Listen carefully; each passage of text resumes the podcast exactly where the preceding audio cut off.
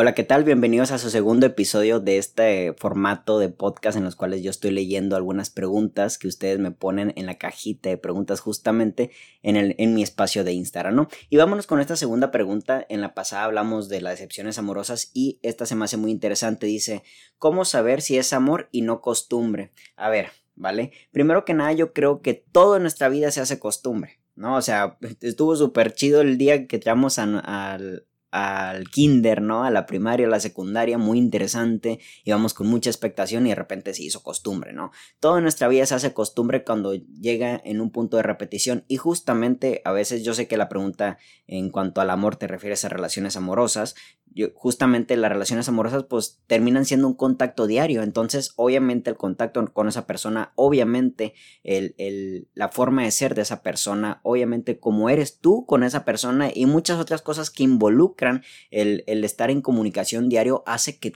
que la relación en sí se haga costumbre. Yo creo que el problema no es saber si hay costumbre o no.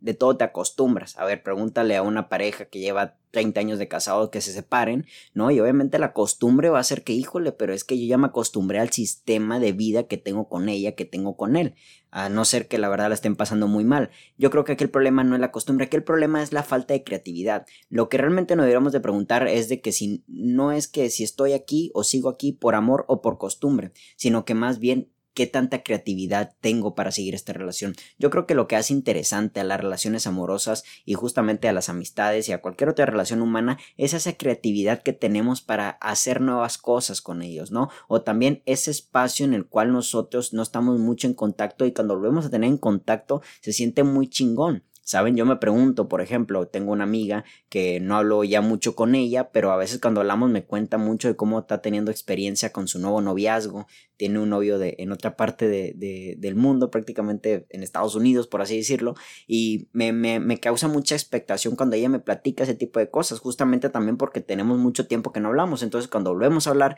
hay una creatividad nueva, ¿sabes? Ahora hay que, hay algo nuevo que platicar, hay una expectación, hay una novedad, entonces platícame de eso.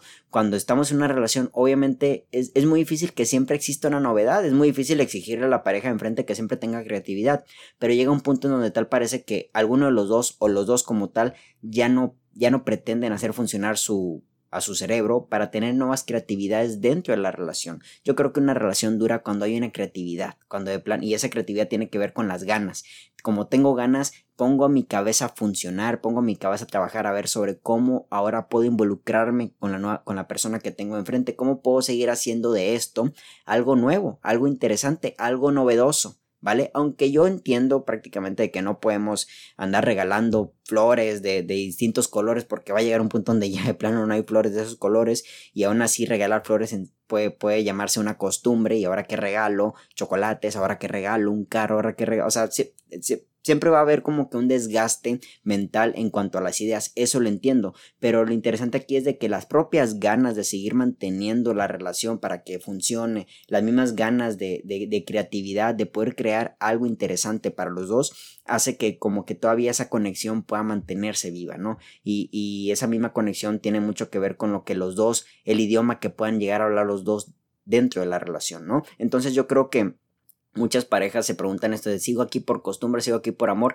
es cuando justamente quizá ya se te, acabó la, se te acabó la creatividad o a lo mejor porque el de enfrente ya se le acabó la creatividad. Y cuando a alguno de los dos se le acaba la creatividad, justamente es ahí cuando ya creemos que estamos ahí por costumbre. Pero mientras la creatividad es una parte, eh, es, sigue siendo una parte esencial para cada uno, hacia, en una demostración hacia su pareja, es cuando no nos preguntamos esas cosas, porque sí, hay costumbre de vernos todos los días, hay costumbre de hablar todos los días, pero siempre hay algo como que es inquietud de que algún momento va a pasar algo, algo nuevo, ¿no? Y es algo nuevo, pues sí, a lo mejor eso es una salida, un viaje, un detalle, este, algún, alguna nueva conversación sobre un tema, o quizás también una nueva interacción en la vida del otro en su forma individual. Un nuevo trabajo, nuevos amigos, también por eso es muy importante que la persona enfrente tenga convivencia con otras personas, este, y asimismo yo creo que eso nos lleva a una novedad de que el de enfrente tiene algo que contarme, pero imagínense, imagínense los dos viviendo en una casa donde de plano no hay nada bueno que,